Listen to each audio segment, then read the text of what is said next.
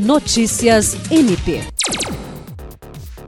O Ministério Público do Estado do Acre e a Secretaria de Estado de Justiça e Segurança Pública promoveram uma cerimônia de entrega de certificados aos alunos do curso de treinamento de sobrevivência policial e segurança de autoridades. Ao todo, 16 alunos participaram das instruções, incluindo policiais do GAECO, NAT e segurança do Procurador-Geral de Justiça. O curso ministrado entre os dias 5 e 7 de abril se deu através de uma parceria entre o MPAC e a Sejusp.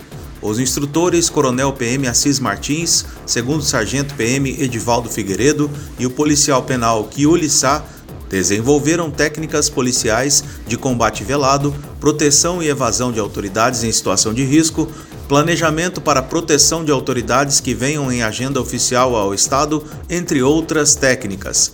Na entrega dos certificados, o Procurador-Geral de Justiça, Danilo Lovisaro do Nascimento, agradeceu aos militares e servidores do MPAC e aos instrutores do curso, além da Sejusp.